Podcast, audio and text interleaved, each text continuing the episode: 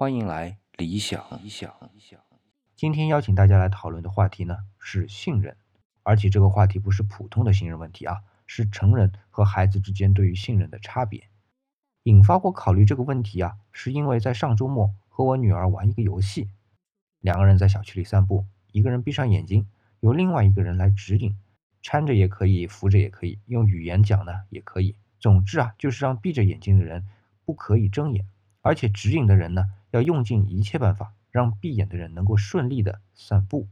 两个人嘛，就轮流着来啊。我女儿先闭眼，我来做指引。我就是手又拽着，肩膀又扶着，嘴里呢还不断提醒前面的路况。